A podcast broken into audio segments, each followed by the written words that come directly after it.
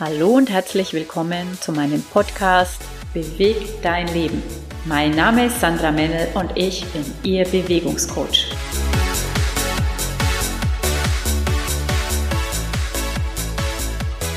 Heute möchte ich dir einen Achtsamkeitsimpuls geben und zwar im Bereich Ernährung.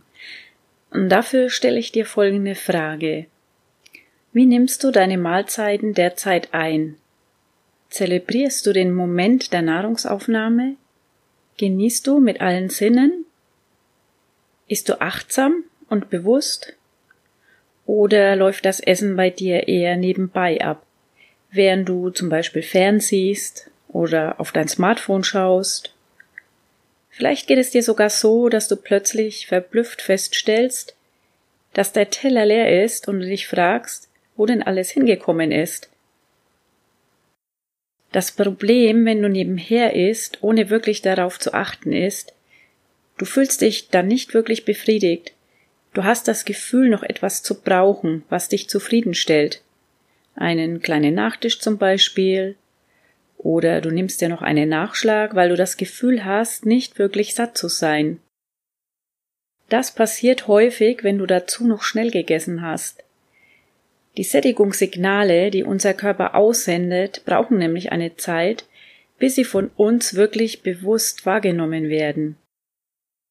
Studien lassen übrigens darauf schließen, dass längeres Kauen besser sättigt.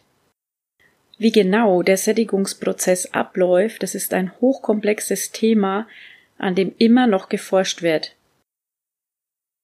Das zweite, worauf du achten kannst, ist, wie fühlst du dich nach der Mahlzeit. Du solltest dich nach dem Essen auf jeden Fall satt fühlen. Und zwar körperlich satt, aber auch emotional satt. Essen hat für mich viel mit Sinnlichkeit zu tun. Dabei spielen alle unsere Sinne eine wichtige Rolle. Die Farben der Speisen, die Konsistenz, der Duft.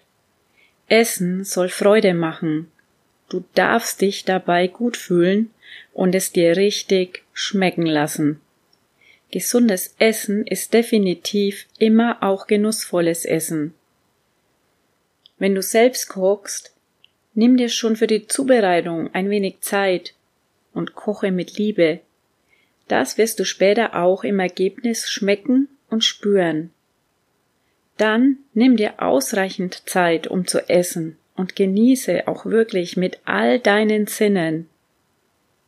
Und danach spüre in dich und achte darauf, wie du dich fühlst.